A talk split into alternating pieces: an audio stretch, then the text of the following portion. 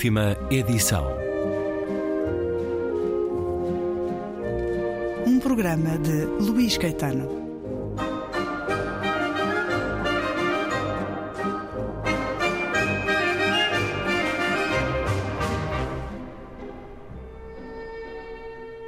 Regresso à conversa ontem iniciada com Ana Bárbara Pedrosa, a propósito do romance Palavra do Senhor sobre essa história feita de textos selecionados há muitos séculos que movimenta milhões de pessoas, aqui recriada com ironia e olhar crítico. E nesta leitura dos escritos cristãos, Caim é uma figura de fascínio para Ana Bárbara Pedrosa. Leia um certo. Caim inauguraria gerações de descendentes. Não só de um assassino, mas também de um assassinato. Não tivesse apedrejado o irmão, e uma linhagem acabaria a nascença. Os primeiros homens que criei seriam cadáveres esquecidos numa gruta. Caim agiu por inveja, e a partir daí veio uma bela linhagem de homens e mulheres, poetas e construtores, músicos e literados. Ainda hoje lhe devem tudo. Ao invés de truncar a humanidade, fundou-a. É uma personagem fascinante, com essa boa ancestralidade no romance de José Saramago. Caim, neste seu livro, nesta sua voz de Deus, é quem humaniza a humanidade, mais do que os pais que o fazem pelo desejo, ele fala pelo sangue. Sim, aqui a minha ideia de ter Caim a fundar a humanidade é no sentido biológico, ou seja, eu aqui pego em, em Adão e Eva a terem dois filhos, Abel morre, quem parte para outras terras é lá que encontra outros seres entretanto plantados por Deus e a partir daí funda a humanidade no sentido em que começa a ter filhos e entretanto nascemos nós todos. Mas a importância de Caim para mim vai além disso. É que hum, Eva teria comido a maçã contra, contra algumas ordens, mas é uma coisa que também não me parece grande pecado. É um pecadilho mas Caim comete o primeiro crime. Eu acho que é muito fácil julgá-lo, porque se olha para isto, um irmão a matar o outro. Mas a verdade é que Caim era o primeiro ser humano a existir em simetria com o duplo, ou seja, eram dois irmãos, tinham um pai e mãe, seriam os únicos que se podiam pôr num plano equivalente. Com Adão e Eva não era a mesma coisa, Adão teria sido o primeiro, Eva viria depois, havia o contraste entre homem e mulher e depois a atração que, que existiu entre eles. E estando no mesmo plano que o seu duplo, adoravam o mesmo Deus ou tinham a mesma imagem do mesmo Deus, que, e de forma inexplicável, aceitava a oferta de, de Abel enquanto rejeitava Caim. Portanto, provocava-lhe conscientemente uh, ciúmes, inveja, outras coisas que ele sabia que, que os humanos tinham capacidade de sentir. Portanto, o Caim reagiu a essa provocação, cometeu esse crime e é já imbuído dessas características e dessas capacidades que ele acaba por fundar a humanidade a posteriori, com essas características que são humanas, que fazem parte da humanidade também. Ao longo da escrita deste romance, pensou na possibilidade do confronto, da polémica. Se o tivesse escrito há 300 anos, teria tido uma experiência calorosa no Largo de São Domingos. Agora já se esgotou esta sensibilidade de que não se pode escrever sobre Deus, sobre Cristo, não, eu, eu achava que isso já estaria esgotado, que a obra seria sempre assumida como uma obra literária, mas tenho visto alguns comentários de gente que se indigna com o facto de Deus ser transformado em personagem. Uma senhora até me chamou falsa profeta, hum. creio que assumindo que eu estava a escrever um novo evangelho que queria fazer passar por verdade. Eu acho que neste momento é mais fácil publicar uma obra com estes contornos, porque a influência da religião católica na sociedade e, e na, nas cabeças das pessoas já, já, já, se diminuiu, já não já se aceita que, que primeiro que possa haver crítica à religião, mas também que a religião possa ser um tema para lá da catequese. Mas e com isto também não estou a assumir, porque não é, que, que o romance seja uma provocação. Aliás, ele não só não enfrenta os dogmas da, da Igreja Católica procurando um tom jocoso, como não faz de forma a, a, desafiar os seus baluartes. Simplesmente foi uma, uma história que eu achei que teria lugar num exercício de ficção, num exercício literário, porque me pareceu que esta figura que existe sempre através do olhar humano poderia ter o seu espaço na literatura com o seu próprio olhar, que é uma coisa que evidentemente não pode existir dentro das religiões, mas que é possível dentro do terreno literário. E é um bom sinal dos tempos que isso não se transforma em polémica pública. Mais um certo de Palavra do Senhor, da Ana Bárbara Pedrosa, e então criou um exército de indulgentes e submissos. Não vos opunhais a quem vos faz mal, a quem te bater na face direita, vira-lhe também a outra. Não queria espetar farpas em feridas, mas evitar as guerras ao achar que ninguém teria de as pôr em causa. A sua cabeça humana fazia uma fórmula mágica. Resolvia todos os problemas com a vontade do Pai. E o problema de se ter boas intenções, mas não ver para além do óbvio, são as consequências que aí vêm. Jesus disse então, achando que ia trazer paz ao mundo: Ama o inimigo, sem entender que condenava gente às grades. Bondade ou submissão nesta mensagem que Cristo deixou segundo os textos sagrados, na sua opinião, Ana Bárbara Pedrosa, é uma questão delicada e complexa entre a teologia e a política. Tendeu mais o uso destas palavras ao longo da história, na sua opinião, para a submissão, para a submissão ou para a concórdia? Absolutamente. É, é, a Igreja Católica educa as pessoas para a submissão e para o sofrimento. Louva o sofrimento. A capacidade de sofrer é considerada uma coisa boa que abre as portas do paraíso. E, e parece que não há uma linha que se dedique a, a que se questione esse sofrimento. Em vez de se aceitar sofrer, afrontá-lo e mudar as coisas.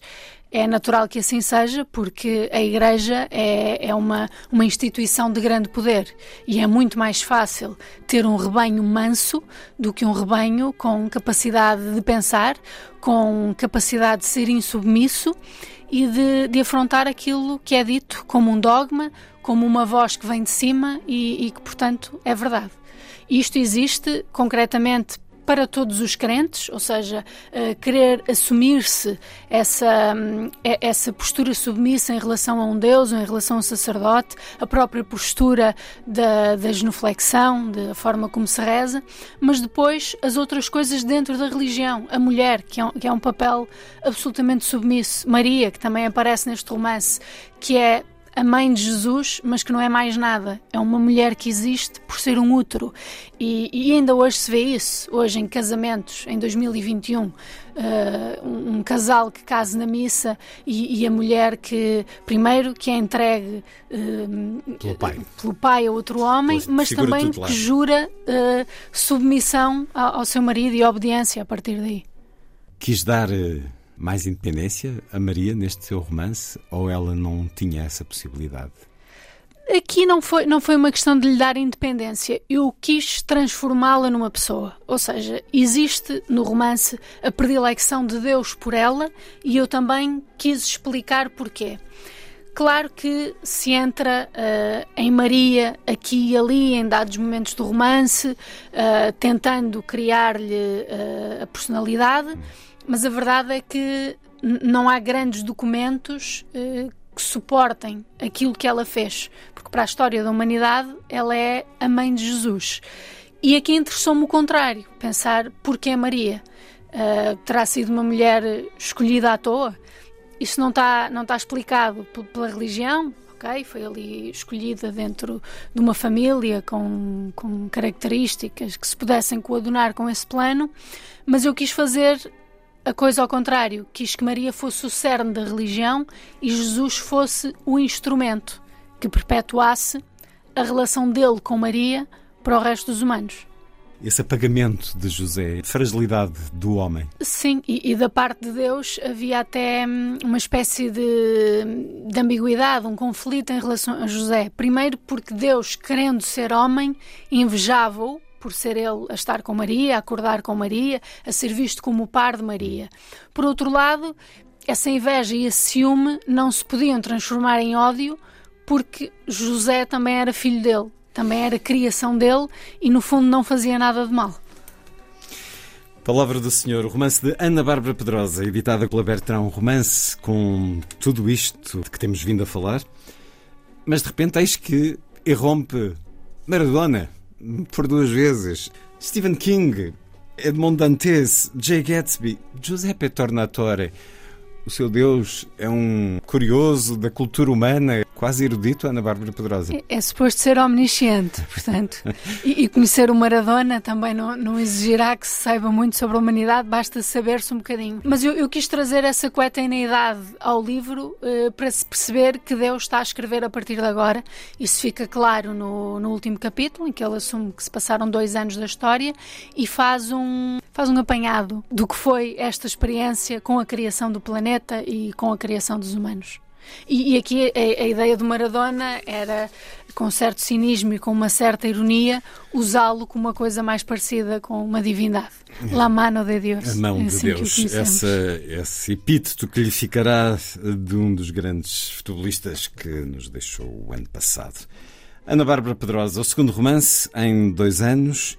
Ana Bárbara Pedrosa, que tem uma muito Sólida formação académica, é doutorada em Ciências Humanas, mestre em Estudos Portugueses, pós-graduada em Linguística e em Economia e Políticas Públicas, licenciada em Línguas Aplicadas. É preciso folgo para ler a boa parte do seu percurso académico. Trabalha como linguista na Google. Como é este seu trabalho, Ana Bárbara Pedrosa? Se é que podemos saber, se a Google não tem é confidencial. Algum, alguma questão. É mesmo confidencial? É confidencial. Ah, muito bem.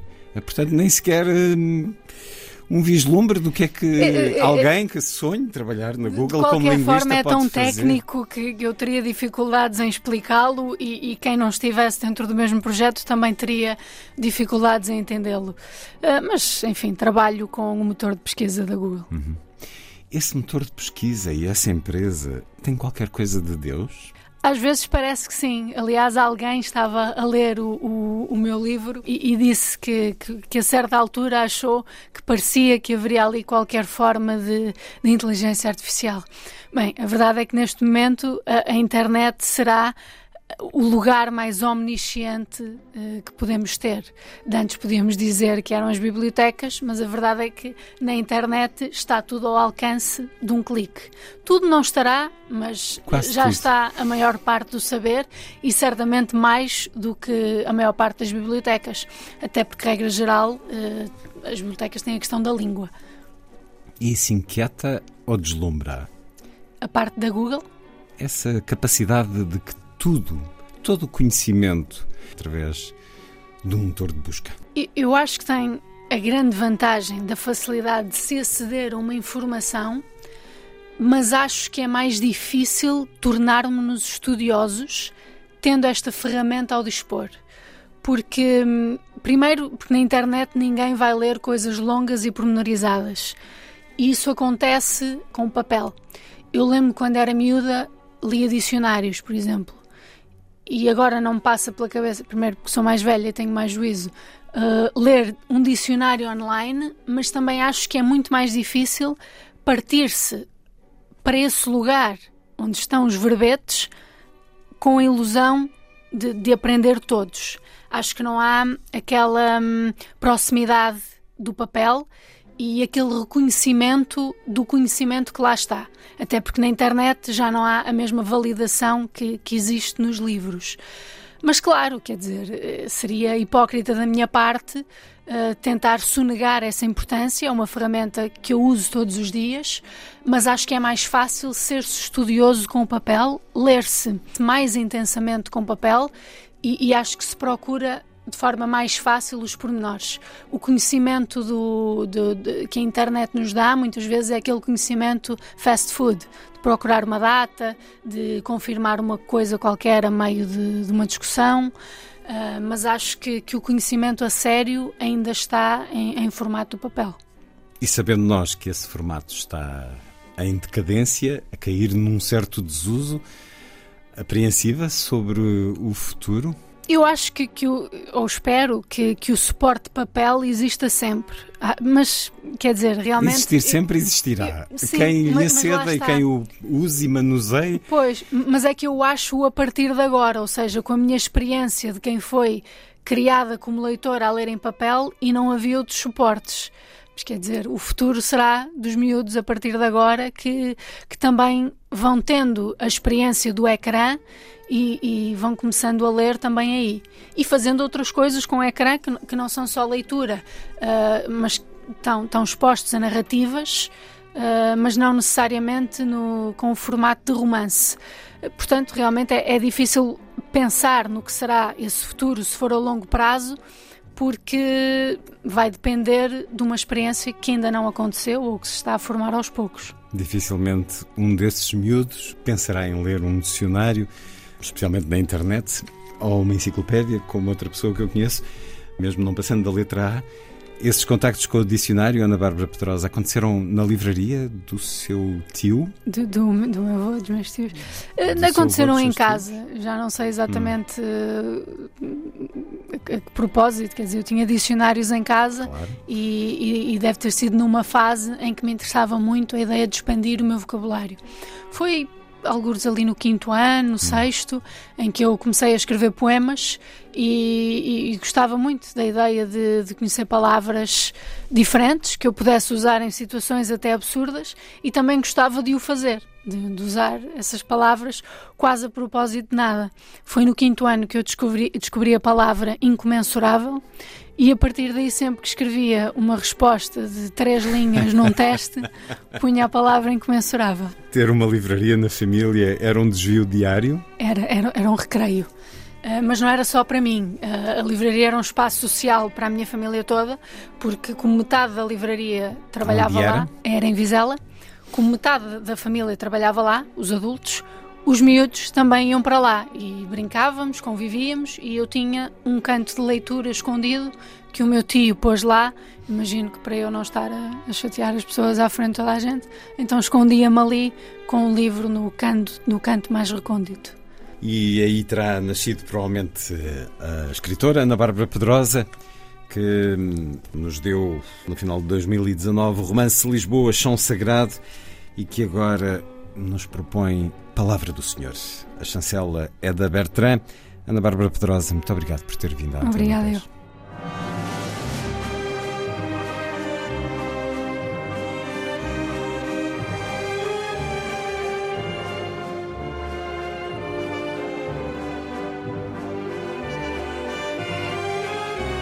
Última edição.